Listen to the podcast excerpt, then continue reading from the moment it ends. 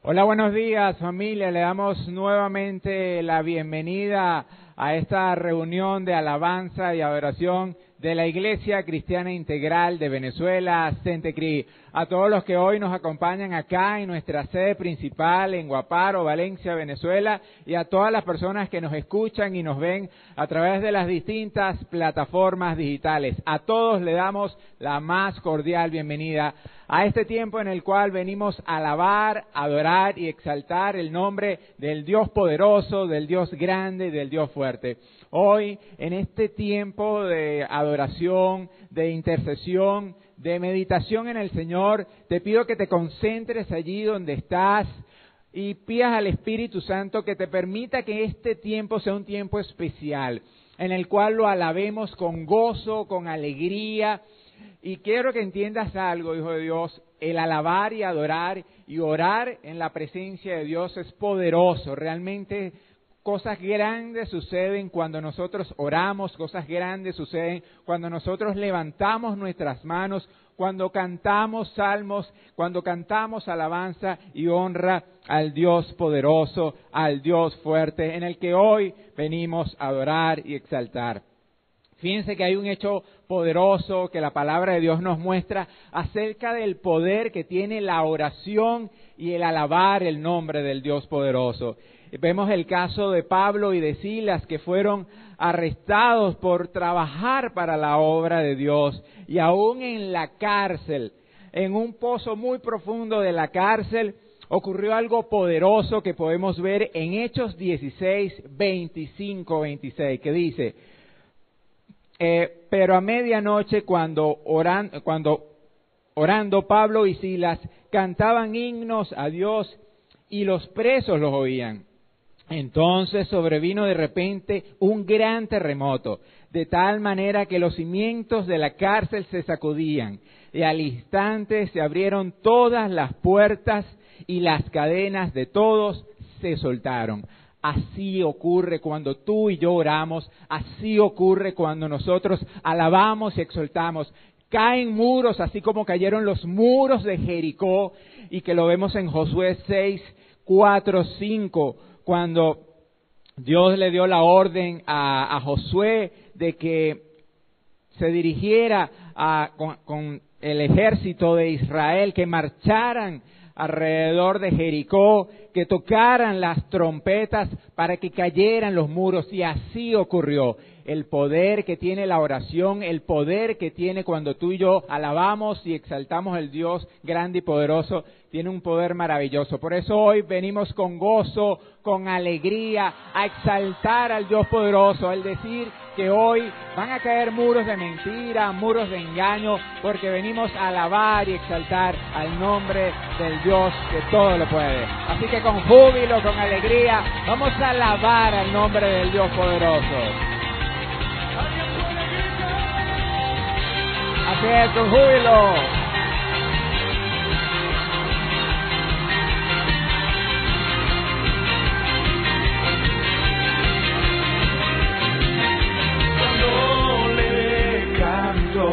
la tierra se estremece, los muros caerán. Cuando le cadenas, los muros caerán. Los muros caerán, los muros caerán, al sonar mi cántico.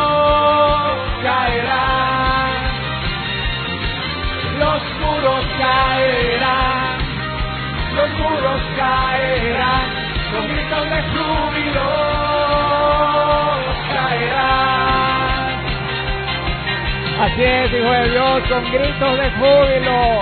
Hoy venimos a exaltar tu gran nombre, Señor. Grita allí si deseas, porque hoy declaramos la victoria en el nombre de Cristo Jesús. Aumenta Dios mis fuerzas, los muros caerán. Cuando yo grito, mis enemigos huyen, los muros caerán. muros caerán, los muros caerán, al sonar mi cántico caerán, los muros caerán, los muros caerán, con gritos de júbilo.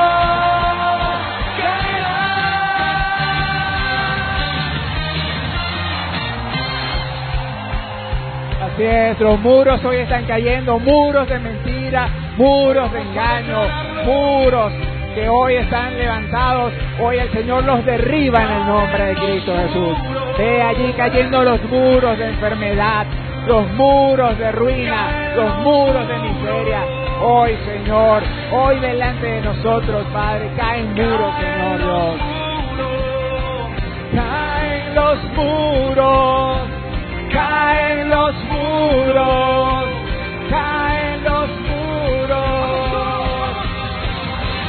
Saltando, saltando, los muros caerán. Gritando, gritando, los muros caerán.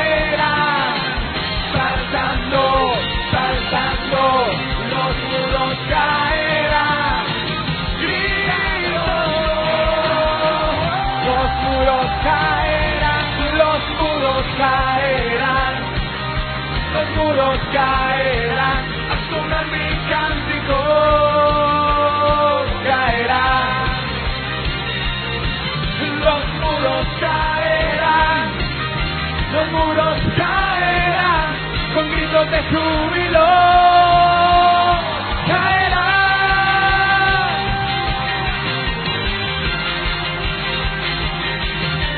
Así es, Señor, hoy los muros caen en tu santo nombre, Señor. Alaba ahí el nombre del Dios fuerte, con gozo, con alegría y créelo, porque así es. Hoy delante de ti y de mí están cayendo muros de mentira, muros de enfermedad, muros de ruina, muros de, de- de guerra, muros que están y que se han levantado, pero que hoy el Señor los derriba en el nombre de Cristo Jesús. Hoy, Señor, te alabamos, hoy te exaltamos y te honramos a ti, Señor, porque tú eres Dios poderoso, porque tú eres Dios fuerte, porque la presencia de tu Santo Espíritu está en este lugar y cosas grandes ocurren, cosas poderosas ocurren, porque tú eres el Dios de poder, tú eres el Dios grande, dice tu palabra en Isaías 40. ¿Quién ha sostenido los océanos en la mano? ¿Quién ha medido los cielos con los dedos? ¿Quién sabe cuánto pesa la tierra? ¿O ha pesado los montes y los collados en una balanza? ¿Quién puede dar consejo al Espíritu del Señor? ¿Quién sabe lo suficiente para ser aconsejado e instruido? Tú, Señor, eres el poderoso. Tú eres grande, tú eres el Dios eterno. Por eso hoy queremos seguir exaltándote, Señor, seguir adorándote, Padre de los cielos, honrando tu santo nombre, Dios. Esta mañana queremos declarar que eres tú el Dios poderoso, seguir declarando que eres tú el Dios eterno, Señor Dios. ¿Quién ha medido en su mano los mares? Solo tú, Señor. ¿Quién ha podido formar las estrellas? ¿Quién ha logrado crear de la nada lo que existe y aún con su mano lo sostienen por su inmensa gracia, no lo deja caer. Tú que transforma los montes y guías aliento, iluminas al hombre y su pensamiento, revelas tus planes y tus secretos, transformas la oscuridad con tu luz. Eres tú, Dios eterno, el que fue crecerás. Eres un Dios eterno, el que fue y siempre será. Así es, Señor, tú eres Dios eterno, el que es hoy, mañana y siempre, Señor sigue allí adorando, sigue allí exaltando, sigue allí reconociendo el poder de Dios grande. Sé que has estado en mis dificultades. Sí, sosteniéndome con tu justicia. Sé que en las pruebas me das nuevas fuerzas. Tú eres mi escudo y mi fortaleza. Me sostienes con tu inmensa gracia, no me dejas caer.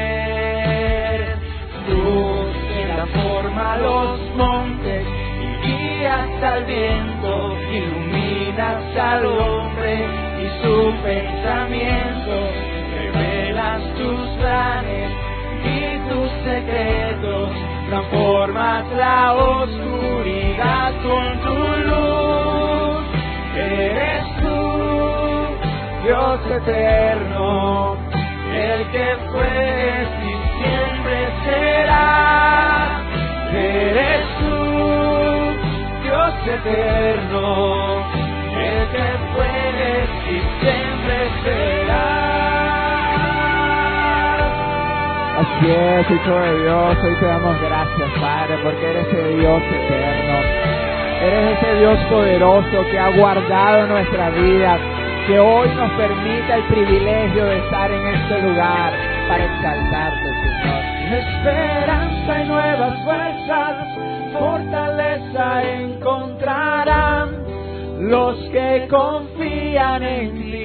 Esperanza y nuevas fuerzas, fortaleza encontrarán los que confían en ti. Las naciones de la tierra, toda lengua confesará, declarará tu poder. Las naciones de la tierra, toda lengua confesará, declarará tu poder. Toda lengua confesará, declarará tu poder. Las naciones de la tierra, toda lengua confesará, declarará tu poder. Tú, quien da forma a los montes, guías al viento, iluminas al hombre y su pensamiento, revelas tus planes y tus secretos, transformas la oscuridad con tu luz. Eres tú, Dios eterno, el que fue y siempre será. Eres tú, Dios eterno, el que fue y siempre será. Así es, Señor Dios, tú siempre serás el Dios eterno, el Dios poderoso, el Dios grande. Hoy, Señor, te alabamos a ti. Las naciones de la tierra te adorarán, te declararán, te exaltarán, Señor porque tú vives por los siglos de los siglos. Por eso hoy te alabamos, Señor. Por eso hoy te reconocemos, Padre Dios. Tú eres luz, Señor. Tú eres nuestra fortaleza. Por eso hoy te exaltamos. Por eso hoy te reconocemos, Señor Dios. Al que es justicia, Señor. Tú eres vida, Señor. Tú eres libertad, Señor Dios. Decláralo allí las naciones de la tierra, toda lengua confesará y declarará tu gran poder. Créelo allí, Hijo de Dios. Las naciones de la tierra, toda lengua confesará, declarará tu poder. Las naciones de la tierra, toda lengua confesará declarará poder. Las naciones de la tierra, toda lengua confesará, declarará tu poder, las naciones de la tierra, toda lengua confesará, declarará tu poder. Así es, Señor Dios, las naciones de la tierra declararán tu poder, tu grandeza, Señor, tu poderío, Padre Dios. Eres grande, Señor, eres poderoso. Qué privilegio, Dios, tenemos venir hoy delante de ti, Señor, venir delante del Dios vivo, del Dios fuerte, del Dios poderoso. Hoy, Espíritu Santo, reconocemos tu grandeza. Hoy, Señor, reconocemos tu poderío, Señor. Hoy, Padre de los cielos, queremos pedirte, Dios, que sigas haciendo tu obra, Dios, en nosotros. Que permitas, Señor, que nuestras manos sean partícipes y puedan permitir que otros realmente puedan confesar, puedan declararte como Señor y Salvador, puedan alabarte y exaltarte como hoy, Señor, lo hacemos delante de ti. Gracias, Señor, queremos también darte por las ofrendas y por los diezmos. Reconocer, Padre de los cielos, que todo lo que tenemos depende de ti, Señor. Que no hay nada que tengamos nosotros que venga nada más por cuenta propia. Todo lo que tenemos lo tenemos gracias a ti, Señor. A la provisión que tú, Dios, nos permite. Dice tu palabra que Él se alegra, que Él se alegra de ese dador que viene con disposición y con alegría a ofrendar y a colocar sus diezmos. Hoy te damos gracias, Señor, hoy te alabamos, hoy te bendecimos, hoy seguimos honrándote a ti, Señor, declarando y exaltando todos tus atributos, porque cuando venimos a adorar, es importante que lo entendamos, Hijo Dios, cuando venimos a adorar al Señor, venimos a reconocer y exaltarlo por todos sus atributos, por todas esas cosas poderosas y maravillosas que el Señor ha hecho.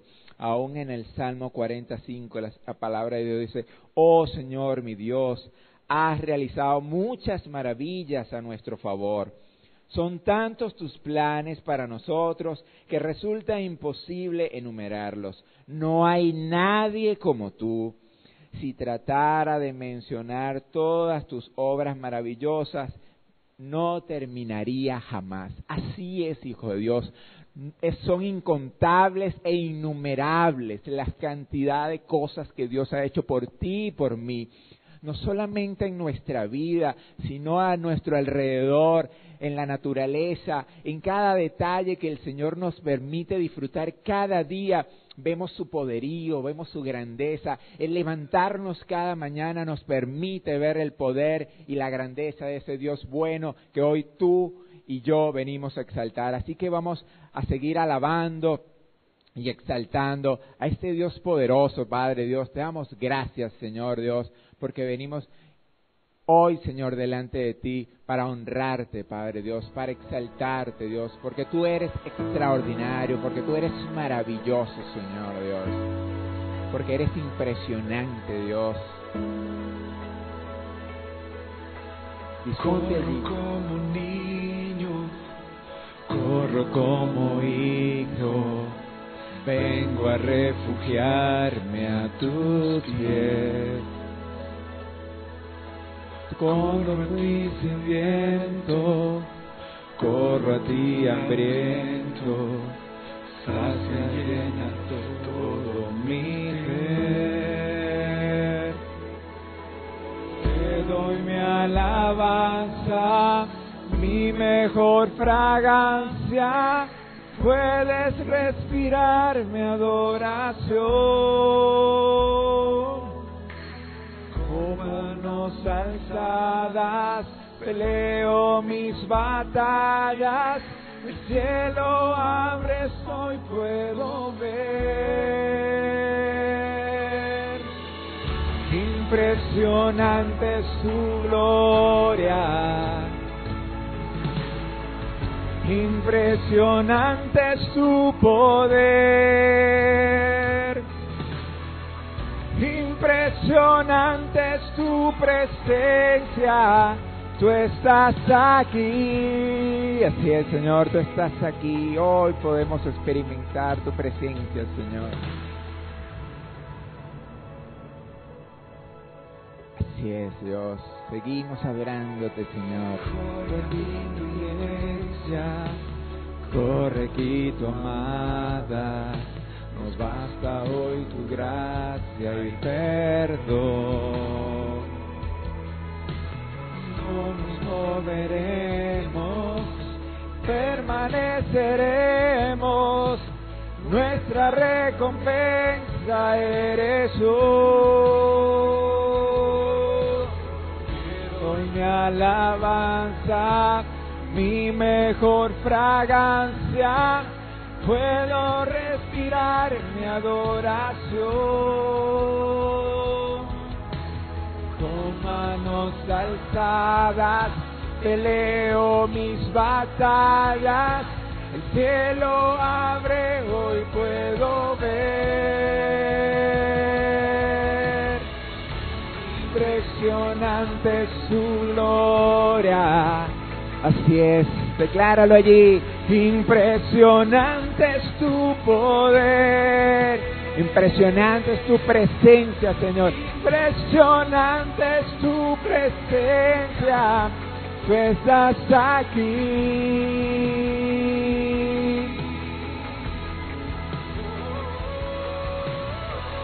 Impresionante es tu gloria. Impresionante es tu poder. Impresionante es tu presencia. Tú estás aquí.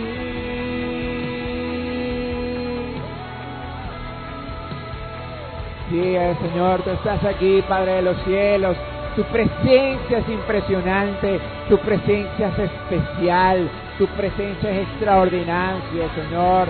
Impresionante eres tú, Señor Jesús. Gracias, Padre Dios, por el privilegio que hoy nos das de estar delante de ti, Señor, alabándote, viendo lo grande, lo maravilloso, Dios, lo impresionante que eres tú, Señor Dios. Hoy te alabamos, Señor. Hoy te honramos, Padre de los cielos. Hoy declaramos lo impresionante que eres tú, Señor Dios.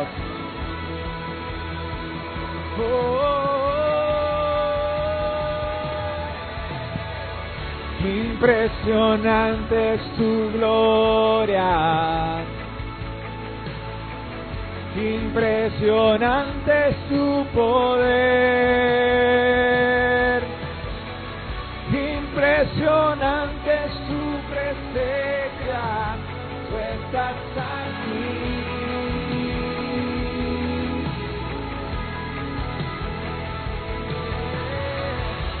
Impresionante es tu gloria. Impresionante es tu poder. Impresionante es tu presencia. Tú estás aquí.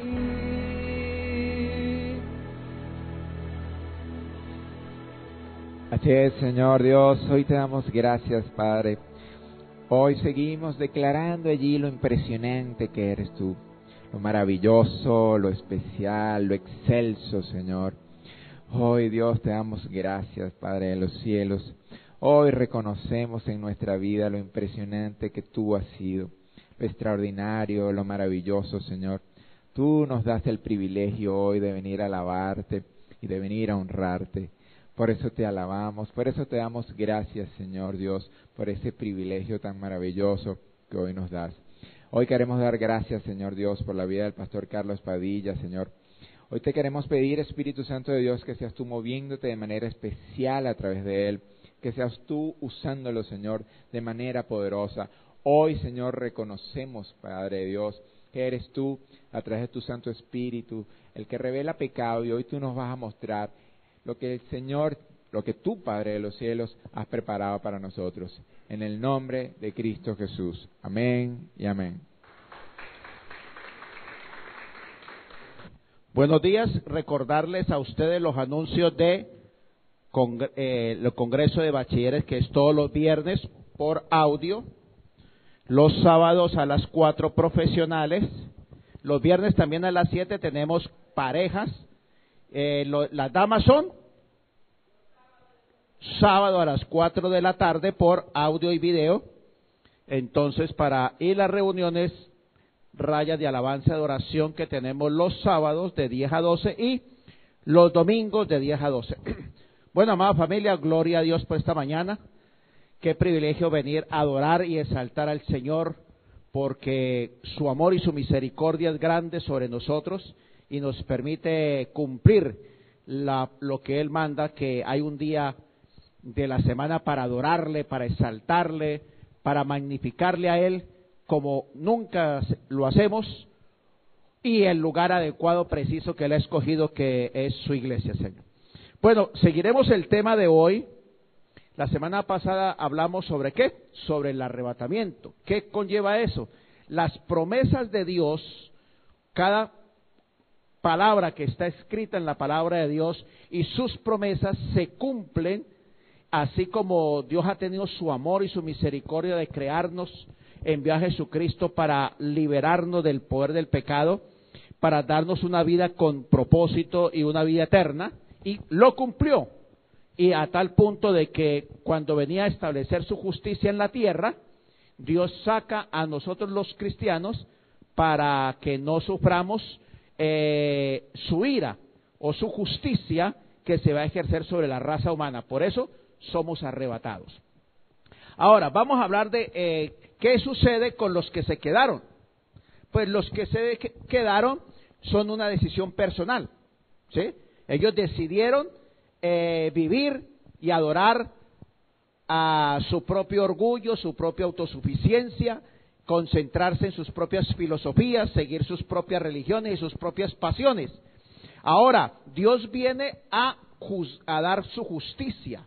¿Sí ve? Dios viene a establecer la justicia en la tierra. Dios va a juzgar a la raza humana. Con esto la gran tribulación no solamente eh, está haciendo el juicio sobre la raza humana.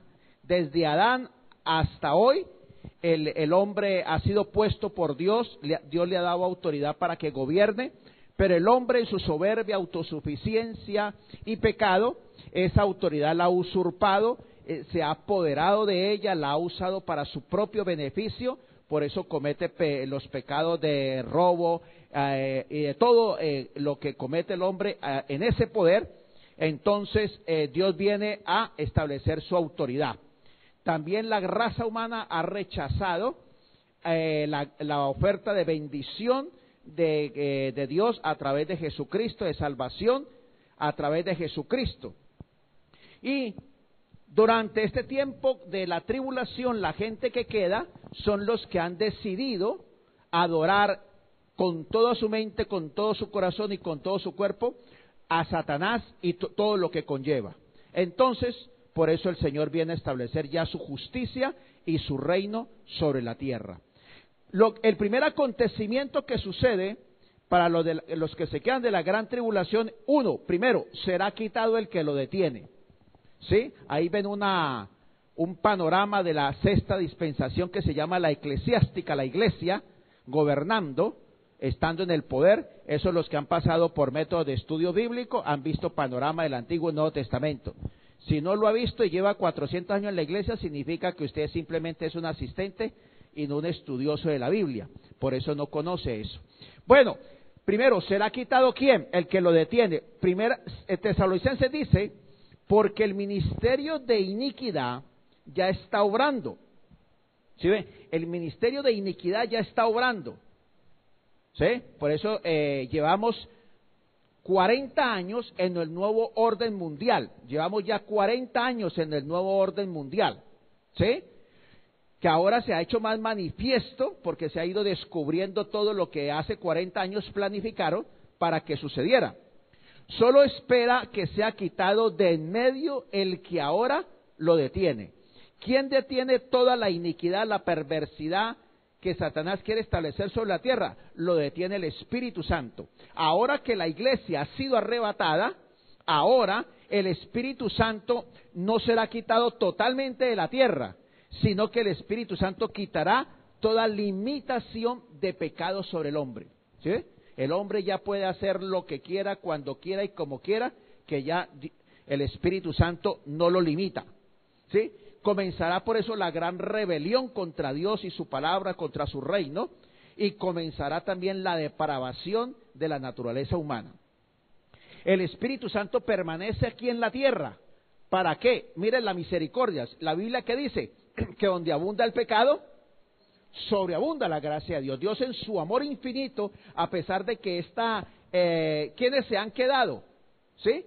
Los que le daba pena de Dios, los que se avergonzaban del Señor, qué ridiculez ir a la iglesia, no, mejor yo voy de mis amigos y hablaba a los amigos de Cristo, ay no, me voy a rayar, qué vergüenza que me vean con la Biblia o que me digan que son cristianos. Bueno, esos se han quedado también ahorita para, para su gran fiesta, ¿sí? Entonces, estos también se quedan y todos aquellos que dijeron que, que rechazaron el Evangelio de una o de otra manera. Entonces, pero a pesar de eso, esos familiares que usted le compartió, que lo criticaron, lo juzgaron, lo condenaron, se burlaron, ahora les viene a ellos su qué? Su burla, ¿sí? Su ruina y su miseria. Pero a pesar de eso, el Espíritu Santo obrará en ellos. ¿Sí? convencerá de pecado, de justicia de juicio. Algunos recibirán a Cristo, otros no. ¿Sí? Otros seguirán. Pero queda el Espíritu Santo todavía, la misericordia, la misericordia del Señor todavía queda en estos siete años. Todavía el Espíritu Santo tiene misericordia de los que se quedan. También se cumple una profecía o una promesa hecha de Dios al pueblo de Israel. Lo veremos más adelante. Bueno, hijo de Dios, entonces primero Segundo, aparece el anticristo. ¿Sí? La Biblia dice, aparece la primera bestia. Mire lo que dice la, Biblia. Al ser quitado el Espíritu Santo, o sea, ya comienza la manifestación plena y directa del reino satánico. Entonces, lo que primero aparece en, en 2 Tesalonicenses 2.3 dice, nadie os engañe en ninguna manera, porque ese día no vendrá sin que antes venga la apostasía y se manifieste el hombre de pecado, el hijo de perdición. Voy a leer toda la Biblia y al final le trataré de explicar un poquito porque si no cada uno de estos versículos me daría una predicación. ¿Sí? Y como sé que ustedes no tienen tanta amor y pasión por la palabra de Dios, ¿cierto? Porque entonces sería que aburrimiento, que jartera, otra vez lo mismo con la misma, pero le doy un panorama general para que sepa todo lo que viene y por lo menos capte algo y lo guarde en su corazón. Me paré sobre la arena del mar y vi subir del mar una bestia que tenía siete cabezas y diez cuernos. Sobre sus cuernos diez diademas y sobre sus cabezas nombre de blasfemia. La bestia, que era semejante al leopardo, sus pies como de oso y su boca como boca de león, el dragón le dio su poder, su trono y gran autoridad y una de sus cabezas parecía herida de muerte, pero su herida mortal fue sanada. Y toda la bestia se maravilló, y toda la tierra, perdón, se maravilló y siguió a la bestia. Y adoraron al dragón que había dado autoridad a la bestia, y adoraron a la bestia diciendo, ¿quién es como la bestia? ¿Y quién podrá luchar contra ella? Y le fue dado una boca que hablaba palabras arrogantes y blasfemias, y le fue dado autoridad de orar durante 42 meses. ¿Cuántos son 42 meses? Tres años y medio. Y abrió su boca en blasfemia contra Dios para blasfemar su nombre y su santuario y a saber los que viven en el cielo. Y le permitió combatir a los santos y vencerlos. También se le dio autoridad sobre toda tribu, pueblo, lengua y nación y adoraban todos los habitantes de la tierra cuyos nombres no están escritos en el libro de la vida del Cordero que fue muerto desde la creación del mundo, el que tenga oído que oiga. Bueno, la bestia, sí, representa al último gobernante mundial. Este hombre eh, será el último gobernante mundial, o también conocido como el anticristo. Será poseído por Satanás respaldando su liderazgo. No solamente será colocado sino que será poseído, ¿sí? Para dirigir a este mundo. Sube del mar, dice, del abismo. En la Biblia dice que en la profundidad del abismo hay ciertos demonios especializados que son desatados para esta época. Han estado allí encadenados por Dios y serán solo soltados para esta época de la gran tribulación. O sea que es un poder sobrenatural que el que estará actuando a través del anticristo. Tiene siete cabezas. ¿Qué significa siete? Las siete imperios pasados. ¿Sí? El imperio, el imperio egipcio, el imperio asirio, babilónico, medio y persa, greco y romano. Y ahorita el último imperio que viene a reinar, el imperio último mundial, es el imperio del anticristo. ¿cierto? Y dice que tiene diez, ¿qué? Coronas, ¿sí? Son mercados como un europeo, ¿cierto? Y todos los reyes que van a ir surgiendo, todo este último gobierno mundial que está en pleno apogeo. Y su nombre es blasfemo. ¿Qué significa? Que todo lo que ellos planean y ejecutan a nivel político, económico, religioso, cultural, filosófico y todo es en contra de Dios y de su palabra. Por eso se llama blasfemo. Ese, es el anticristo. ¿Sí? Aparece entonces eh, la segunda bestia. Apocalipsis 3:11 dice, después vi otra bestia que subía de la tierra. El otro era de dónde? Del mar. Tenía el poder y la autoridad que Satanás le daba. Este subía de la tierra, tenía dos cuernos semejantes a los de un cordero, que como, hablaba como un dragón ejercía toda la autoridad de la primera bestia en presencia de ella y hacía que la tierra y sus habitantes adorasen a la primera bestia cuya herida mortal fue sanada. Realizaba grandes señales hasta hacía descender fuego del cielo a la tierra ante los hombres.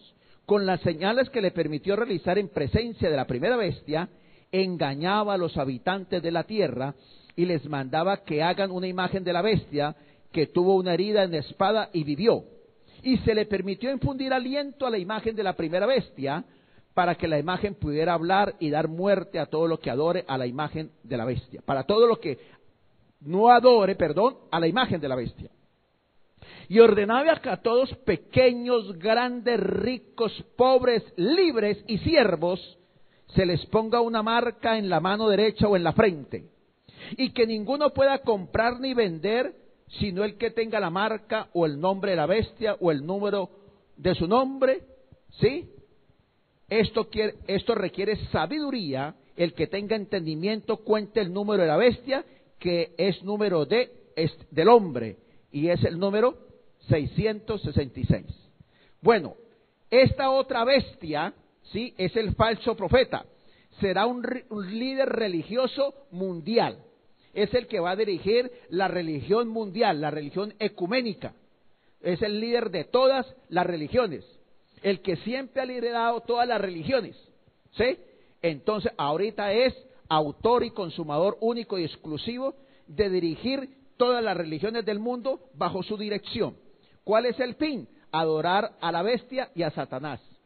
Ahora dice, de la tierra, el falso profeta será enviado y controlado por un demonio. También tendrá poder de Satanás. Por eso puede hacer milagros. Por eso va a ser algo que revive a la, bestia, a la primera bestia. ¿Sí? Esta bestia es el falso profeta. Será el líder de la religión satánica. Incitará a todo el mundo a que le adore. A diferencia de la primera bestia, ¿cierto? Esta tiene unos cuernos pequeños. ¿Qué significa? Que tiene poder, pero está supeditado ¿qué? A la dirección de la bestia. Entonces es un líder que aparece como buena persona, con mensajes eh, humanísticos, de amor, de paz, de unifiquémonos todos, que todos adoramos al mismo Dios, que lo importante es que seamos todos en paz. O sea, es un, lenguaje de paz, de aparente paz, enmascarado. Pero ¿qué dice la Biblia? Habla como dragón. ¿Qué significa eso? Que todo lo que él dice y eh, hace que haga la otra gente es, va en contra de Dios y de su palabra.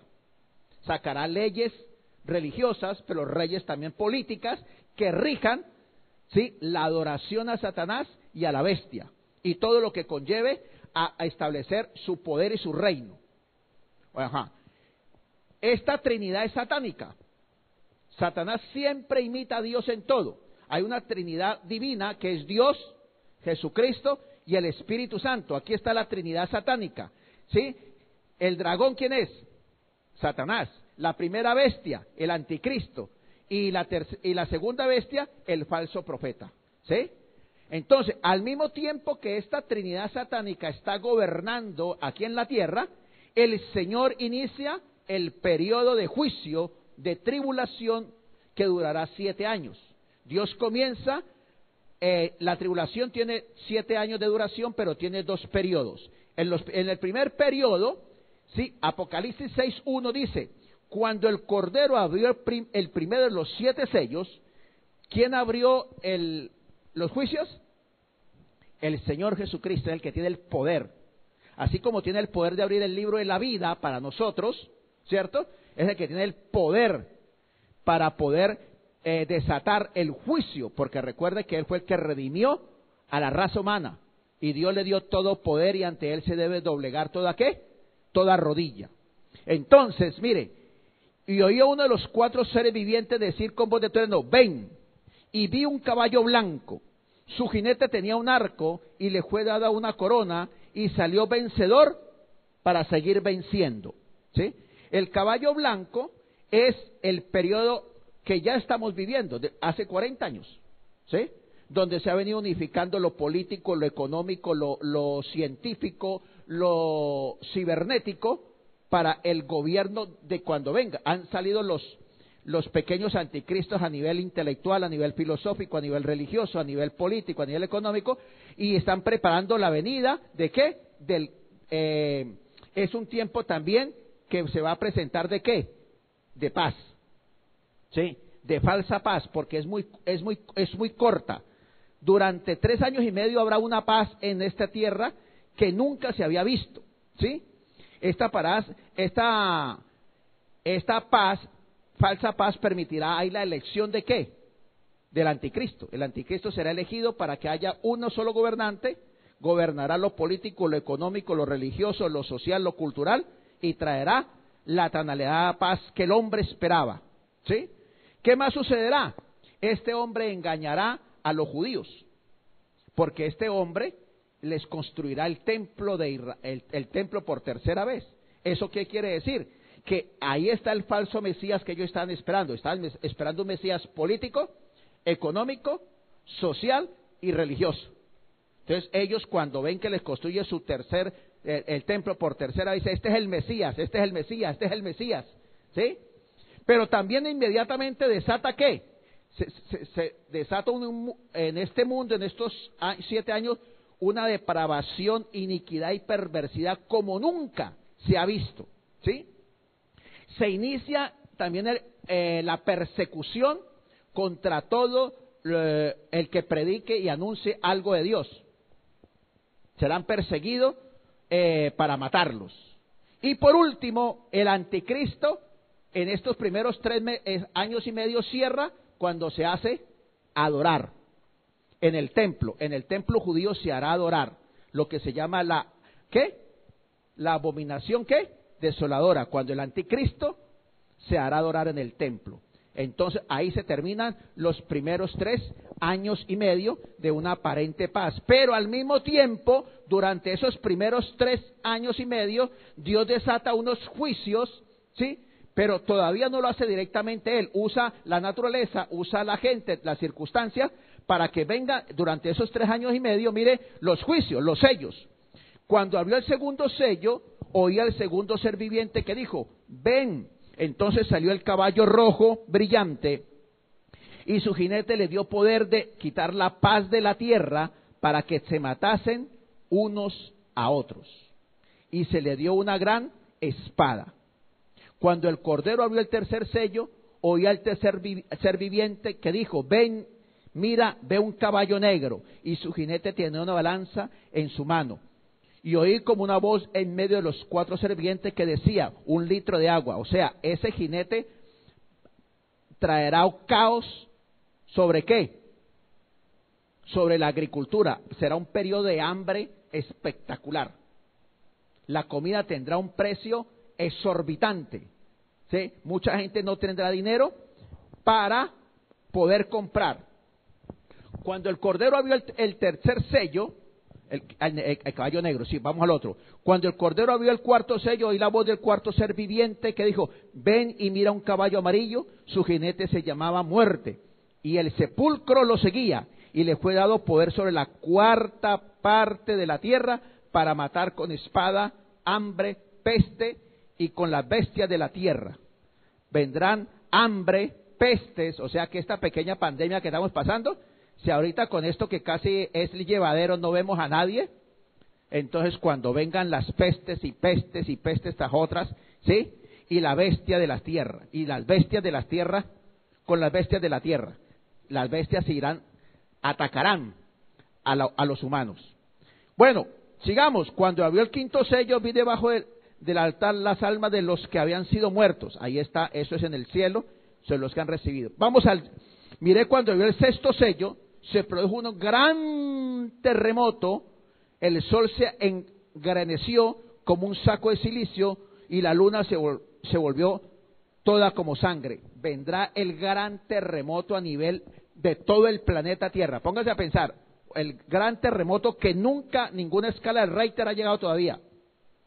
Todas las, las ¿qué? Las fallas serán eh, eh, en, un, solo momento todos los terremotos en el mundo, planeta Tierra. ¿Qué generan los terremotos?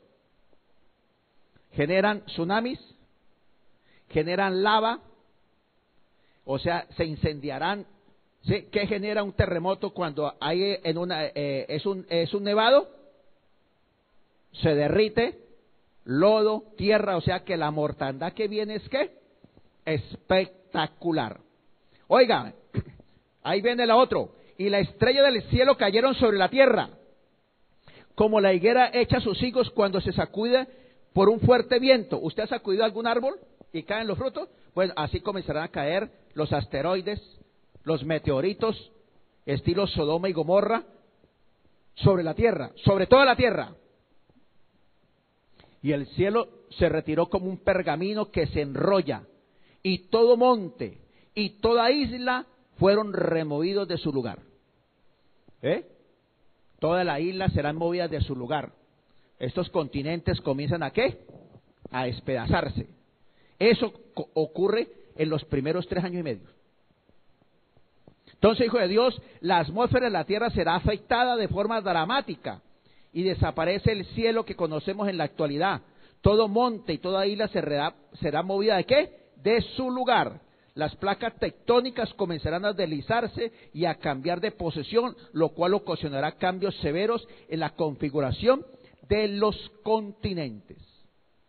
Y cuando la bestia se haga adorar como Dios, entonces ahí viene la inter. Cuando la fiesta se hace, cuando la bestia se hace adorar como Dios y el falso profeta lleva a que la gente adore, exalte y reconozca a la bestia, entonces ha logrado lo que Satanás ha querido toda la vida, que la raza humana solo lo adore, solo lo exalte y solo lo obedezca a él. Por fin logró lo que él quería. ¿Sí? Que lo adoraran eh, espiritual, social, política, económicamente, lo adorara. Entonces, cuando él le están rindiendo su pleitesía de adoración dirigido por el, por el falso profeta que dirige la religión satánica eh, que va en contra de Dios y todas, las, y todas las religiones, entonces ahora interviene directamente Dios. Las primeras cinco trompetas, Dios usó la naturaleza, Dios usó eh, el, el exterior, ahora viene el Señor comienza la intervención directa del Señor Jesucristo para desatar la última sello, comenzar el juicio de las trompetas y el juicio de las copas de ira. Y eso es uno detrás de otro. Entonces, ojo ahí. Se inicia entonces el periodo de la qué?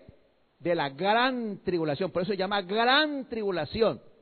Porque el sufrimiento que viene, que lo que habían pasado durante esos tres primeros años y medio, no es comparado a lo que, a lo que va a sufrir. Ahora, lo que esta gente va a sufrir aquí en la tierra es el abrebocas de lo que espera en el infierno. ¿Sí? ¿Te ha ido cuando vas al restaurante y dice, esta es la entrada y le comienzan a dar un pan a uno con ajo y ahí para que se llene esa vaina? ¿Sí? Este es, el, este es el, el pan con ajo. ¿Sí? Bueno, ¿Qué comenzará? Mire lo que dice Mateo 24, 21, porque habrá entonces una gran tribulación, una gran tribulación, como nunca hubo desde el principio del mundo, ni habrá después. Y esos días no, si esos días no fuesen acortados, nadie se salvaría. Pero por causa de los elegidos, aquellos días serán acortados. ¿Por causa de quiénes? De los que se quedaron, que se convirtieron al Señor, ¿sí? Esos siete años parecerán setenta o setecientos, ¿sí? Entonces, comienza el juicio de las trompetas, Apocalipsis 8.1. Cuando el Cordero abrió el séptimo sello, óigame, cuando el Cordero abrió el séptimo sello, hubo un silencio en el cielo de media hora. Por primera vez en la vida, o en la vida de nosotros, o en la vida de Dios, el cielo enmudeció media hora. ¿Por qué enmudece? Porque lo que viene es tenebroso. Lo que viene es algo abismal, algo espeluznante, así como decía aquí Nicolás, poderoso, ¿cierto? O sea, es algo, y mire que dice, y vi a los siete ángeles que estaban ante Dios y le dieron siete trompetas. Y los siete ángeles que tenían las siete trompetas se dispusieron a tocarla. El primer ángel tocó la primera trompeta y hubo granizo y fuego mezclados con sangre, y fueron lanzados a la tierra, y se quemó la tercera parte de la tierra, y la tercera parte de los árboles, y toda hierba verde. ¿Sí? Comienza, comienza granizo, fuego, mezclados con sangre, ¿sí? Te imaginas que le caiga a usted pelotas de qué? Hirviendo, hirviendo, meteoritos hirviendo, derritiendo la car derritiendo el cuerpo.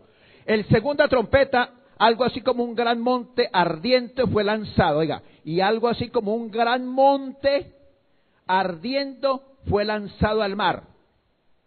¿Sí? Y la tercera parte del mar se convirtió en sangre. ahí vendrá, me imagino, un meteoro grande, alguna cosa que va a causar un impacto, matará toda la, todos los animales que están en el mar. ¿Qué dice ahí? Y el mar se convertirá ¿qué? En sangre. Ese meteorito cuando caiga producirá unas olas inmensas, unos tsunamis espectaculares que arrasarán todo lo que esté en las costas.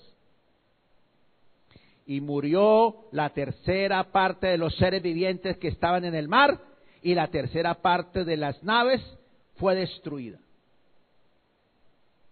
Ahí acabará Dios con todo esos super submarinos, super barcos, superpotencia sobre todo lo que tengan, todo su poder y toda su autosuficiencia, toda su lujuria de superyates y super todo, ¿sí? serán destruidos.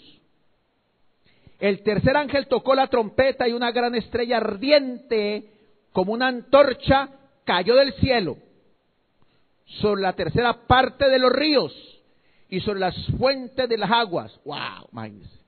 ¿Qué pasa en eso? No hay agua, desaparece. El hombre de la estrella es ajenjo, y la tercera parte las aguas se convirtió en ajenjo, y mucha gente murió por el agua que se había vuelto. Recuerde que estos asteroides tienen, ¿tienen qué? Químicamente plomo, tienen todo eso, o sea que esa agua queda qué? Intomable, es un agua venenosa. ¿ah? Y pasará para los seres humanos, para los animales, para las plantas, para todo. El cuarto ángel tocó la trompeta y fue herida la tercera parte del sol.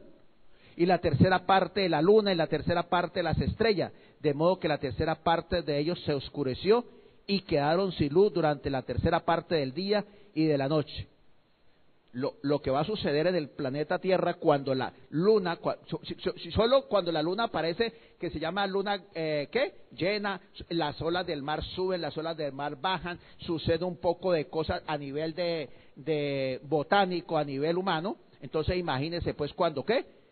Cuando eh, la tercera parte del sol sea, desaparezca y la tercera parte de las estrellas desaparezcan de la Tierra.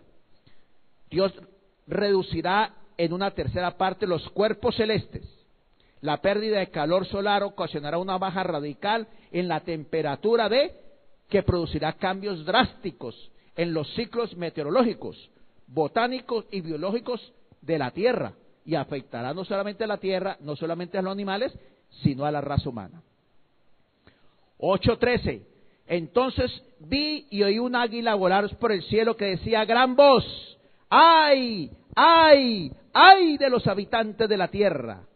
A causa del toque de la trompeta que los otros tres ángeles han de tocar. O sea que si esto era tenebroso, los tres que vienen son más bravos todavía, más poderosos en destrucción. El quinto ángel tocó la trompeta y vio una estrella que cayó del cielo a la tierra y se le dio la llave del abismo. Mire, baja un ángel.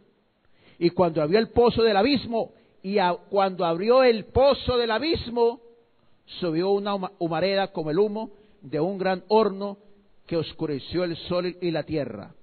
Y del humo salieron langostas sobre la tierra y se les dio poder como el que tiene de los escorpiones de la, eh, de la tierra y se les dio que no dañaran a la hierba de la tierra, ni cosa verde alguna, ni ningún árbol, sino a los hombres que no tuvieran el sello de Dios en sus frentes. Este ángel de Dios viene al abismo y saca unos super demonios que tienen de poder para afligir, dañar, no matar, afligir, dañar a los hombres. ¿Sí? A todos, menos a quienes, a los que tienen el sello, a los que se han convertido al Señor. ¿Sí? Ellos no los atormentarán. Y se les dio poder no para matarlos, sino para atormentarles durante cinco meses y su tormento era como la picadura de un escorpión cuando hiere a un hombre. En aquellos días, óigame, en aquellos días los hombres buscarán la muerte y no la hallarán. Desearán morir y la muerte huirá de ellos. Los caballos y jinetes que vi en visión tenían corazas de, color de fuego, jacinto y azufre. O sea, nadie, esos, esos esos animales que son demonios no, no, había poder, no había poder humano que los pudiera matar. Nadie los podía matar. La cabeza de los caballos eran como cabezas de león y de su boca salían fuego y humo y azufre. De estas tres plagas fue muerta la tercera parte de los hombres por el fuego, el humo y el azufre que salían de la boca de ellos. ¿Sí?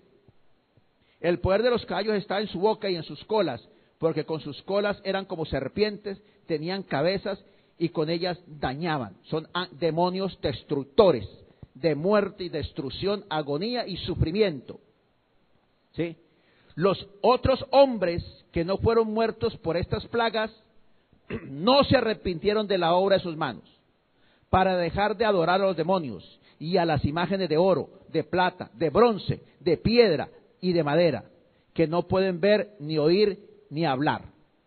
Tampoco se arrepintieron de sus homicidios, hechicerías, fornicaciones y hurtos. A pesar del sufrimiento, su soberbia, su altivez, su prepotencia es cada vez más altiva.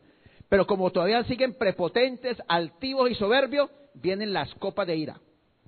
¿Sí? Imagínense tres años y medio, siete años y medio, día tras día, día tras día. Entonces una, una gran voz procedente del santuario que dijo a los siete ángeles, id y derramad sobre la tierra las siete copas de ira de Dios. Entonces hay una gran voz procedente del santuario que dijo a los siete ángeles, id, derramad sobre la tierra las siete copas de la ira de Dios. El primero fue y derramó su copa sobre la tierra y vino úlceras malignas y pestilentes sobre los hombres que tenían la marca de la bestia y adoraban a su imagen son llagas, llagas infectadas que producen eh, olores nauseabundos, dolores nauseabundos a su vida. El segundo ángel derramó su copa sobre el mar y se convirtió en sangre como la de, la de un muerto, y murió todo ser viviente en el mar. Cuando uno eh, estudia el proceso del mar, cómo la vida del mar afecta la vida del planeta Tierra, entonces imagínese ese, ese catombe tan terrible. El tercer ángel derramó su copa sobre los ríos y las fuentes de agua y se convirtieron en sangre. Y oí al ángel de las aguas decir, justo eres, justo eres tú, oh Señor, que eres y que eres el santo porque has hecho justicia. Dios no está iracundo, frenético. Dios está haciendo justicia. La Biblia dice, la paga del pecado es qué? Muerte. Toda la muerte, eh, tú has generado pecado. El pecado es dulce, agradable, delicioso. ¿A quién no le gusta pecar? A todos nos gusta pecar. ¿Es rico el pecado? Claro que sí, engañar, robar, mentir, adulterar, fornicar. Todo eso es bueno, agradable, es delicioso. Pero tiene una, una muerte un efecto devastador, espiritual, emocional, mental, físico. Aquí Dios no está como un, iracundo frenético descontrolado, no. Dios está haciendo su justicia. ¿Sí? Está ejerciendo su justicia. Así como eso lo merecíamos nosotros, pero Cristo murió por nosotros, por eso nosotros estamos en el cielo, recibiendo su amor, su gracia, su misericordia, su favor, sus bendiciones, disfrutando de su presencia, adorándolo. Pero estos están aquí recibiendo su justo qué? Lo que siembres, recoges. Y cuando tú siembras dos granos de maíz, sabemos que no salen dos, ¿cierto? Salen bastantes. Entonces, así es. Por eso dice, oí al ángel Justo eres, oh Señor, que eres y que eras el santo, porque has hecho justicia. Por cuanto ellos derramaron la sangre de los santos y los profetas, y también tú les dabas a beber sangre, pues la merecen. Ellos mataron a todos los profetas. Por último, mataron al Señor Jesucristo. Han matado a los últimos. Todavía están matando a quienes? A los que creen en el Señor. El Señor les está dando lo mismo que ellos están dando. Oí que del altar respondían, cierto Señor Dios Todopoderoso, tus juicios son verdaderos y justos. Por eso la Biblia dice, no se dejará de cumplir nunca qué? La palabra de Dios, ni una tilde, ni una coma, toda se va a cumplir. Ningún hombre puede eh, pararle el juicio, el, el juicio de Dios. El cuarto ángel derramó su copa sobre el sol y le fue dado de quemar a los hombres con fuego. ¡Wow! Si, si usted va a la playa y no se echa protector, viene rojo como un camarón. Algunos tienen que ir a, internarse porque han recibido quemadas de qué? De tercer grado. Ahora imagínese pues sin capa protectora del, de la UET, lo que sea, sino que bajen directamente los rayos del sol. Bueno, todo lo que conlleva. Y los hombres se quemaron con el gran calor y blasfemaron el nombre de Dios que tiene poder sobre estas plagas, pero no se arrepintieron para darle gloria. El quinto ángel derramó su copa sobre el trono de la bestia y su reino se volvió tenebroso y se mordían sus lenguas de dolor y blasfemaron al Dios del cielo por sus dolores, sus úlceras, pero no se arrepintieron de sus obras. ¿Sí ve? Así es, el pecado es así, soberbio, altivo, y así es Satanás. Entonces, todo esto está sucediendo ¿qué? En la gran tribulación. ¿Sí? ¿Qué sucede también en el periodo de la gran tribulación? Que se salvarán los judíos y gentiles. Dios cumple la promesa. Recuerde que los judíos rechazaron a quién? Al Mesías como su Señor. Ellos esperaban su Mesías político, económico, y ya lo tuvieron con el anticristo. Rechazaron. Ellos están esperando, están esperando a su Mesías. Pero ahora cuando fuimos arrebatados y con todos estos acontecimientos, más con la abominación desoladora del anticristo, ahora reconocieron que el Mesías que habían rechazado, ese era el, Mesías proclamado en la palabra de Dios, y muchos se volvieron a ellos. Dios volvió el periodo de los, de los, de los judíos. Dios cumple una profecía que Él restauraría. En la Biblia dice, vosotros sos injertados. ¿En dónde? injertados en el olivo. Nosotros los gentiles fuimos injertados. Pero las ramas originales, ¿quiénes fueron? Los judíos. Por eso viene el tiempo de los judíos. Apocalipsis 7:4 dice, y oí el número sellados, 140 mil sellados de todas las tribus de Israel. El Señor sella 144 mil, ¿qué? Judíos de las doce tribus de Israel. Estos no son los únicos que van a salvar, sino que son 144 mil judíos que darán testimonio de que el Mesías era el que vino primero. Y ellos se encargarán de predicarle a sus familiares o a usted si se queda, ¿cierto? De que, ¿sí? Porque de pronto usted dice, no, eh, qué pena, qué vergüenza ser cristiano, yo no voy a rayar ante mis amigos, ante la sociedad, ante mi círculo privado, yo prefiero vivir como un no cristiano practicando el pecado, la iniquidad, la perversidad, el engaño, la mentira, el robo, la fornicación, la promiscuidad, el homosexualismo, lo importante es vivir en este mundo como queda. Bueno, mi hermano, cuando usted se quede aquí también, por haber desechado, haber despreciado al Señor, haberse avergonzado del Señor. La Biblia dice también que Dios se avergonzará de usted. Entonces, bueno, usted se quedará aquí disfrutando de, su, mesías, de, su Mesías político. Entonces, y si se llega a convertir allí, ¿sí?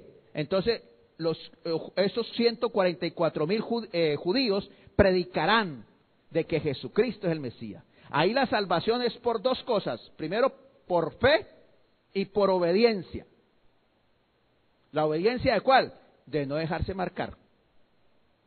Entonces, ese amor que no tuvieron por el Señor, esa pasión que no tuvieron por el Señor, ese amor de amarle, obedecerle y rendirse a Él y no al mundo, ahora les nace una verdadera amor y pasión por el Señor y obediencia al Señor a cualquier precio que están dispuestos a morir, pero no a dejarse marcar, porque el que se deje marcar hasta ahí te trajo el río. ¿Sí? Después de una gran multitud, mire, que ninguno podía contar, de toda nación, tribu, lengua y lenguaje, estaban ante el trono y en presencia del Cordero, vestidos de ropa blanca con palmas en sus manos. Y respondí, Señor, tú lo sabes. Y él me dijo, estos son los que han venido de la gran tribulación, han lavado su ropa y le han emblanquecido con la sangre del Cordero. Por eso están ante el trono de Dios y le servirán de día y de noche en su santuario. Y en él estaba sentado en el trono, tenderá su pabellón sobre ellos. Entonces dice, una gran multitud de qué?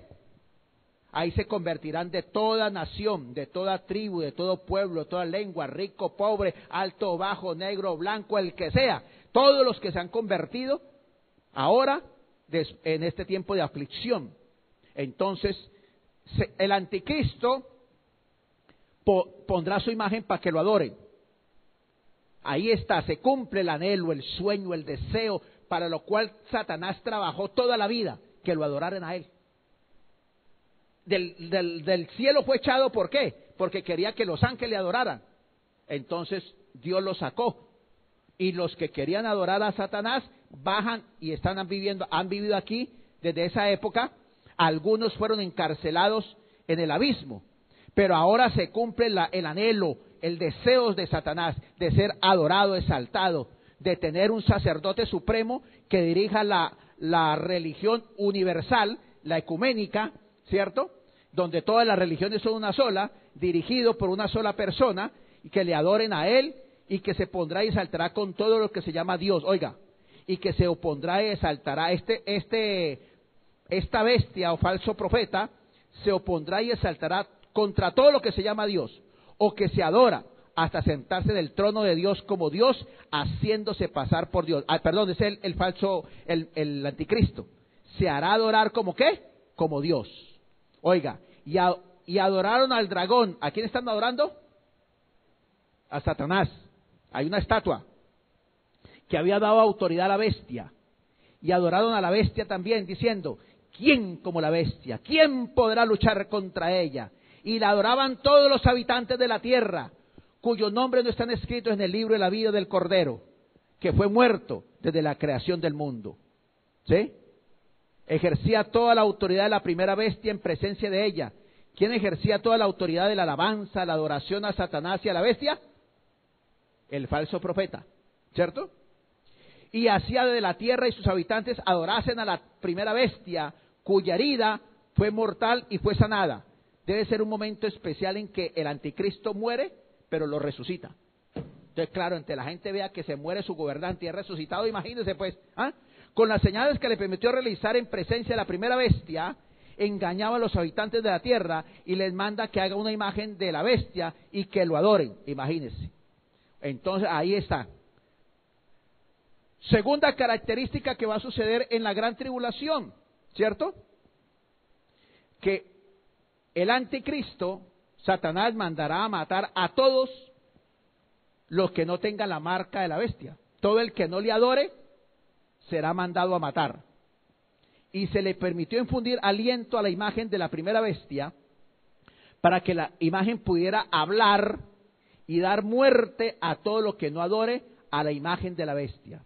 Y ordenaba que a todos pequeños, grandes, ricos, pobres, libres y siervos se le ponga una marca en la mano derecha o en la frente.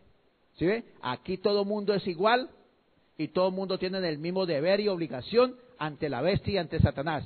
Serán marcados. Y que ninguno pueda comprar ni vender, sino el que tenga la marca o el nombre de la bestia o el número de su nombre. Esto requiere sabiduría, el que tenga entendimiento, cuente el número de la bestia, que es 666. Ahí está. Mandará matar a todos los que no tengan qué? La marca de la bestia. Por eso el Señor a los que están allí, a los que se quedaron, a los gentiles que se quedaron y a los judíos, por fe en el Señor, pero también por qué? Por obediencia, no dejarse marcar. Ahora, Dios envía a dos testigos, a dos testigos a proclamar su palabra, a darles aliento espiritual, fortaleza espiritual, Biblia a los que se quedan. Dios manda a dos testigos, ¿sí? Entonces, Satanás mata a los dos testigos. mis dos testigos son investidos por Dios de poder y autoridad especial para predicar el mensaje de juicio, salvación ¿Durante qué? La gran tribulación. Durante estos tres años, imagínense que la gente que está creyendo en el Señor eh, eh, puede que tire la toalla. No, no, no, yo tengo hambre, estoy enfermo, tal cosa, necesito ir, voy a marcarme. Entonces, el Señor mandará a sus dos testigos para fortalecerlos, para que no decaigan en su fe. ¿Sí? Están, eh, mire, ¿qué dice Apocalipsis 11.3? Y daré poder a mis dos testigos, que profetizarán vestidos de saco, de saco de silicio están entristecidos, ¿por qué? Por el juicio que viene sobre, sobre, sobre ellos, porque no les, eh, o sea, saben la muerte que ocasiona. Están entristecidos por la oración que esta raza humana le está dando a Satanás y sobre ellos viene la, la muerte, la ruina y la destrucción. Están entristecidos porque el santo templo de Dios ha sido profanado para adorar a la bestia y a Satanás en vez de adorar al Señor. Entonces, mire, si alguno trata de dañarlos, fuego sale de su boca de ellos y devora a sus enemigos. Así morirá el que quiera dañarlos. Estos tienen poder de cerrar el cielo para que no llueva en los días en que profeticen. Y tienen poder de convertir el agua en sangre y de herir toda la tierra con toda plaga cuantas veces quieran. Cuando hayan acabado su testimonio, la bestia que sube del abismo los combatirá, los vencerá y los matará. Al final de, las, de los tres últimos tres años y medio, cuando termine su ministerio de tres años y medio, igual que el Señor Jesucristo, ¿no? Tres años y medio, ¿sí? Sus cadáveres quedarán en la, en la plaza de la gran ciudad, serán matados y serán no enterrados, durarán durante tres días y medio sus cadáveres como muestra de triunfo, que simbolizamente se, eh, se llama Sodoma y Egipto, donde también su Señor fue crucificado. Durante tres días y medio la gente de los pueblos, tribus, lenguas y naciones verán sus cadáveres y no permitirán que sean sepultados. Los habitantes de la tierra se regocijarán, se alegrarán por causa de ellos y enviaron regalos los unos a otros porque estos dos profetas habían sido atormentados, habían atormentados a los habitantes de la tierra. Habrá fiesta de alegría porque ya nadie les predica de Cristo, ya nadie les habla de Cristo, ya nadie manda más plagas sobre ellos. Estarán felices y contentos. Entonces, cuando ellos estén felices, contentos y cantando el triunfo, el anticristo finalmente será destruido, el sistema religioso al que estaban unidos. Entonces, baja el Señor Jesucristo. Apocalipsis 17.1.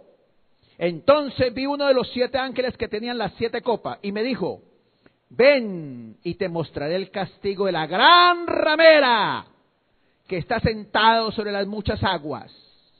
Con ella han fornicado los reyes de la tierra y sus habitantes se han embriagado con el vino de su fornicación. ¿Sí? Me llevó en el espíritu al desierto y vi una mujer sentada sobre una bestia escarlata que tenía siete cabezas y diez cuernos y estaba cubierta de nombre de blasfemia. La mujer vestida de púrpura escarlata, adornada de oro, piedras preciosas y perlas, y en su mano tenía una copa de oro llena de abominaciones y de las impurezas de las fornicaciones. Y en su frente tenía escrito este nombre misterioso, la gran Babilonia, madre de las rameras y de las abominaciones de la tierra. La gran ramera es toda religión, ¿sí? Toda filosofía, todo intelectualismo y toda manifestación satánica que va en contra de Dios. Esa gran ramera siempre ha existido. Satanás siempre ha creado religiones, filosofías. Eh, cultos, eh, pensamientos filosóficos para distraer a la gente de Dios.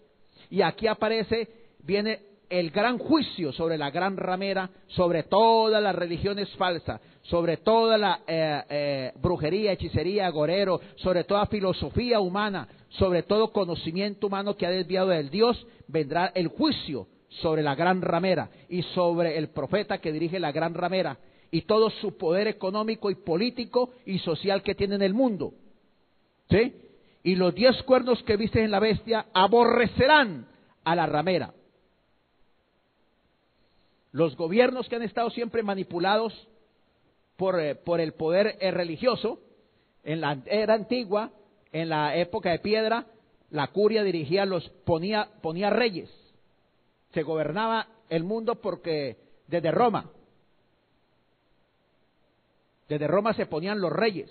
Los reyes estaban supeditados al gobierno romano. Y eso vuelve a florecer. Pero como ya tienen poder, autoridad, todos los gobiernos rechazan y la bestia rechaza a la gran ramera porque él solo quiere ser la única autoridad, el único poder y el único adorado.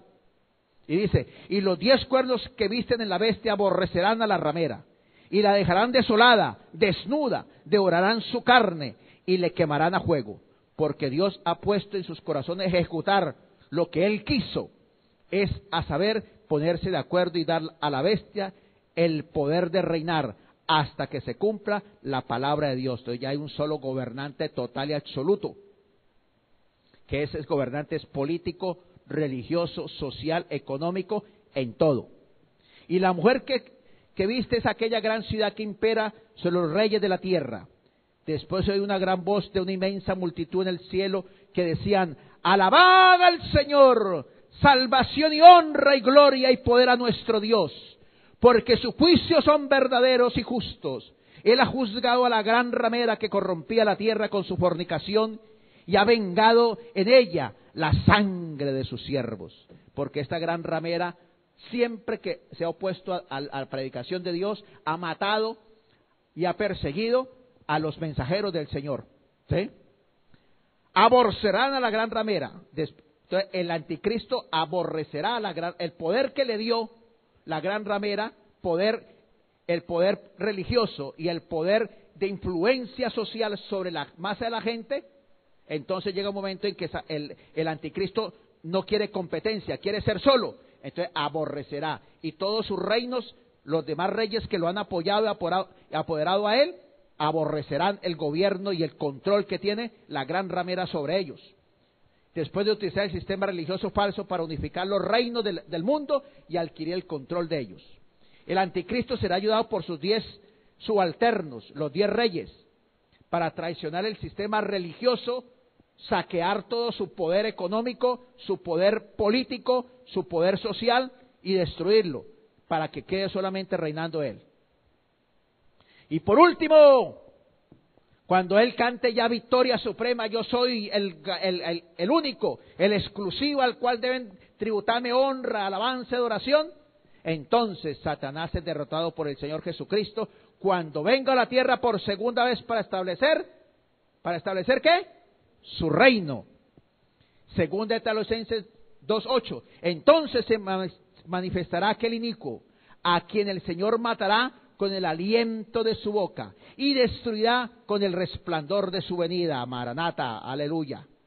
Apocalipsis 19:11. Entonces vi el cielo abierto y un caballo blanco y su jinete se llama fiel y verdadero, que juzga y pelea con justicia y sus ojos serán como la llama de fuego, y había en su cabeza muchas diademas. Tenía un, nombre escrito que ninguno conocía sino él mismo. Vestía una ropa empapada en sangre y su nombre es el Verbo de Dios. Los ejércitos celestiales, vestidos de lino fino, blanco y limpio, los seguirán en sus caballos blancos. De su boca salía una espada aguda para herir con ella a las naciones. Él la regirá con vara de hierro y pisará el lagar de vino del furor de la ira del Dios Todopoderoso. Y su vestido y su muslo tiene escrito este nombre, Rey de Reyes y Señor de Señores.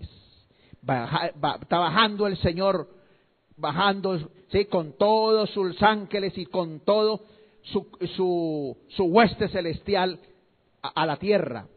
Cuando el, el anticristo ve que viene Dios, reúne en su soberbia, en su altivez y en su prepotencia, reúne a todos los ejércitos y reyes de este mundo para salir a luchar contra Dios.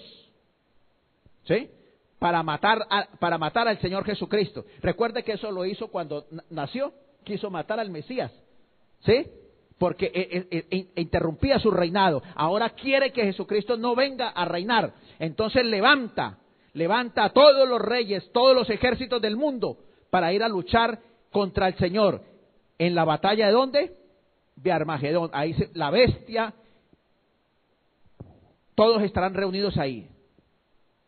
Es el último desesperado intento de Satanás. ¿Por qué? Por destruir al Señor Jesucristo. ¿Mm? El holocausto y la mortandad que va a haber de toda la raza humana ahí va a ser algo que apoteósico. ¿Mm?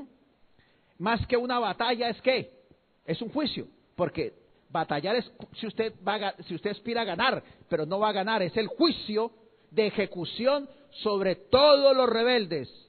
Son sometidos a muerte por el Señor Jesucristo. Mire lo que dice Apocalipsis 16, 11. Blasfemaron al Dios del cielo por sus dolores y sus úlceras, pero no se arrepintieron de sus obras. Este el sexto ángel derramó su copa sobre el gran río Éufrates. Póngale cuidado ahí. El sexto ángel derramó su copa sobre el gran río Éufrates y su agua se secó para preparar el camino para los reyes que vienen del oriente. Vendrán todo el imperio ruso, todo el imperio chino a luchar contra el rey de reyes. Todos los gobernantes del mundo poderosos con sus 200 millones uno, otro con sus ciento y pico de millones, con todos sus misiles, con todas sus naves y vi salir de la boca del dragón, de la boca de la bestia y de la boca del falso profeta tres espíritus impuros. Óigame, y vi salir de la boca del dragón, ¿de quién? De Satanás, de la boca de la bestia, el anticristo, y de la boca del falso profeta demonios, que son espíritus de demonios que hacen señales y van a los reyes de todo el mundo para reunirlos para la batalla de aquel gran día del Dios Todopoderoso. Entonces se unieron a los reyes en su lugar en el hebreo, entonces se reunieron los reyes en el lugar que en hebreo se llama Armagedón. Y vi un ángel del pie en el sol que clamó a gran voz a todas las aves que volan por el cielo, venid y congregaos a la gran cena de Dios, para que comáis carne de reyes, de capitanes y de poderosos, carne de caballo, de jinete, carne de todos los, de todos, libres y siervos, pequeños y grandes y vi a la bestia y a los reyes de la tierra con sus ejércitos reunidos para combatir al que montaba el caballo y a su ejército. ¿Sí? Entonces el anticristo, el falso profeta y Satanás, ¿sí? Serán atados por mil años. Oiga, son derrotados. Apocalipsis 19:20. Y la bestia fue apresada. ¿Quién fue la bestia? El falso, eh, el anticristo y con ella el falso profeta, el que dirige la religión mundial, que había hecho señales ante ella. Con esas señales había engañado a los que recibieron la marca de la bestia y adoraron a la imagen. Y los dos fueron lanzados vivos en el lago de fuego que arde en azufre. Y los demás fueron muertos con la espada que salía de la boca que estaba sentado sobre el caballo. Y todas las aves se hartaron de su carne. Entonces vi un ángel que descendía del cielo con la llave del abismo y una gran cadena en su mano. Y prendió a Satanás, la gran serpiente antigua, que es el diablo, y Satanás, el gran dragón, que es el diablo y Satanás, y lo ató por mil años, y lo arrojó al abismo, lo encerró y selló, para que no engañase más a las naciones, hasta que se cumpliese mil años. Después tiene que ser suelto por un poco de tiempo. ¿Sí? Aquí se acaba toda la autosuficiencia, orgullo, prepotencia, altivez del ser humano. Serán aplastados por el Señor Jesucristo. Y este es el abrebocas, porque viene el infierno, donde eh, esos sufrimientos y tormentos serán a la enésima potencia. Entonces, hijo de Dios, entienda una cosa, que por encima de cualquier cosa la palabra de Dios se cumple. ¿Sí? Que no importa quién sea y, eh, y qué poder tenga, ante el poder de Dios no es nada. Y que Dios cumple sus promesas de bendición, como Dios también cumple sus promesas de qué? De juicio y de condenación. Por eso le motivo a ustedes que perseveren firmes y fieles al Señor, porque ya venga pronto el arrebatamiento o Él mande por nosotros, estaremos nosotros en el cielo gozando de su presencia por la eternidad. Y volveremos a gobernar por mil años en la tierra para después irnos con Él a la eternidad. Oh, si agradezca al Señor. Oh, yo te pido, Hijo de Dios, que tú, que tengas oídos para oír, que tengas mente para entender y comprender, y que tengas un corazón para que lo rindas ante el Rey Hijo de Dios, no te dejes cautivar con estos juguetes, con estas luces de colores de este mundo, que son atractivos, que son llamativos, que son deseosos, pero que te llevan a un camino de muerte, de ruina, de destrucción espiritual, emocional, mental y física. Este camino ancho que parece alegre, que parece gozoso, que parece próspero, que parece eh, fructífero, es un camino de muerte, de destrucción y de ruina. Sé inteligente y sabio y sigue el camino, el verdadero camino que conduce a la vida, que es la verdad y que conduce a la vida. Oh Padre amado, habla con el Señor, pide perdón si te has dejado seducir por este mundo, por la carne, por tus placeres, si te has rendido a ti mismo. Dios ha sido bueno. Dios, sí, Señor a pesar de nosotros, de nuestra infidelidad, de nuestra dureza de corazón, apatía, mediocridad, indiferencia. Dios ha sido bueno.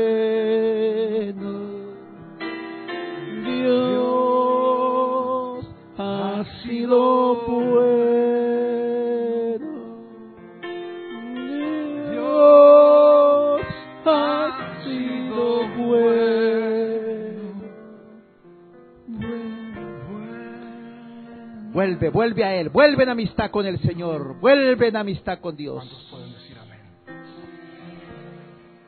Antes que empiece a tocar la banda. Sí, Señor. Reconoce, reconoce tu dureza, tu indiferencia, tu apatía, tu amor por este mundo, tu deseo de, por el pecado. Ha sido bueno Dios sido bueno. Dios ha sido bueno. Bueno. Venid a mí todos los que estáis cansados y cargados, dice el Señor. Ve a Él, ve a Él. Ha sido bueno. Dios ha sido bueno. Dios ha sido bueno. Siempre ha sido bueno. Siempre es bueno Dios.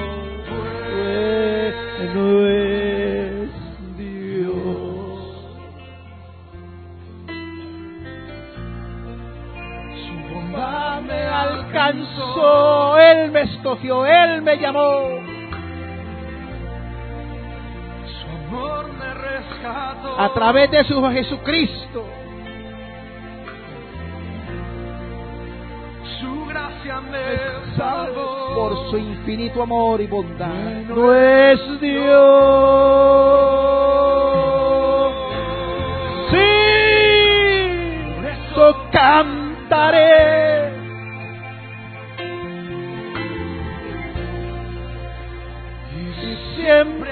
Alabaré. Y Nunca olvidaré, nunca, nunca lo olvidemos. Bueno es Dios. Dios ha sido bueno.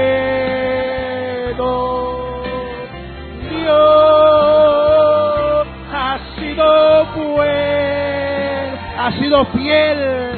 Dios ha sido bueno. Bueno es Dios. mis manos alzaré. Levanta tu mano, tu corazón, tus labios y tu ser. Entrégale genuinamente tu mente, tu corazón, tu voluntad. Mi Voz levantaré.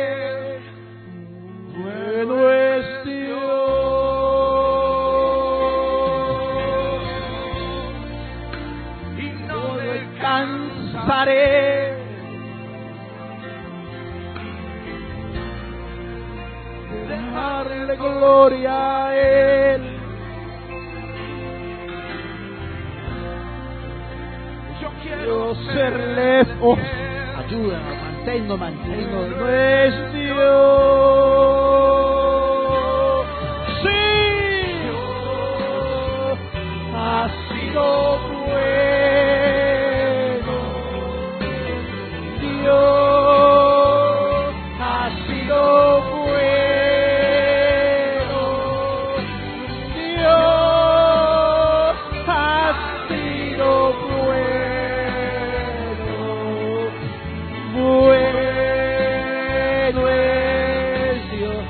Nosotros somos los infieles, los inconstantes.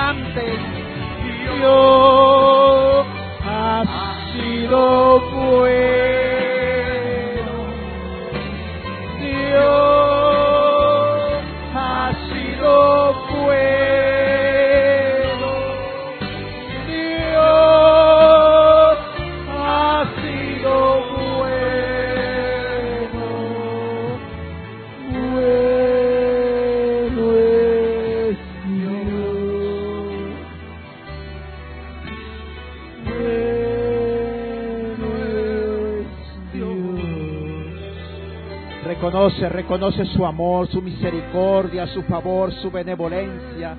Ven, ven a Él, venid, venid a mí todos los que estáis cansados y cansados y cargados, y yo os haré descansar, dice el Señor. Ven, ven, dobla tus rodillas. Ven y dobla tus rodillas, deja tu soberbia, tu altivez. No te dejes de engañar por el mundo con sus luces de colores que parecen llamativas, apreciativas, parecen deseosas, pero conducen a muerte, ruina y destrucción, hijo de Dios. Deja que brille en tu corazón el Rey de Reyes. Déjalo que avive en medio de tu ser para que traiga vida con sentido, propósito y felicidad a tu vida. Porque este pequeño tormento de angustia y de zozobra que pasamos, Señor, será glorioso y maravilloso cuando estemos en tu presencia, Padre de los cielos, por la eternidad, recibiendo tu misericordia, tu gracia, tu bendición, tu favor, tu benevolencia, donde todo ha desaparecido, la enfermedad, el dolor, la angustia, la zozobra, y reinaremos contigo por los siglos de los siglos, Señor. Amén y amén y amén.